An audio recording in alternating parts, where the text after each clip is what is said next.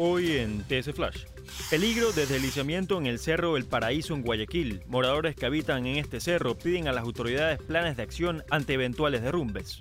Arribó a Guayaquil la draga que extraerá sedimentos del río Guayas. El buque Runde que transportaba la draga que realizará trabajos de extracción de sedimentos del río Guayas en el islote del Palmar llegó a la urbe este sábado. Secretario de Comunicación Andrés Seminario renunció a su cargo. Su salida se da un día después de que el presidente Guillermo Lazo reconoció que uno de los problemas de su gobierno es la comunicación.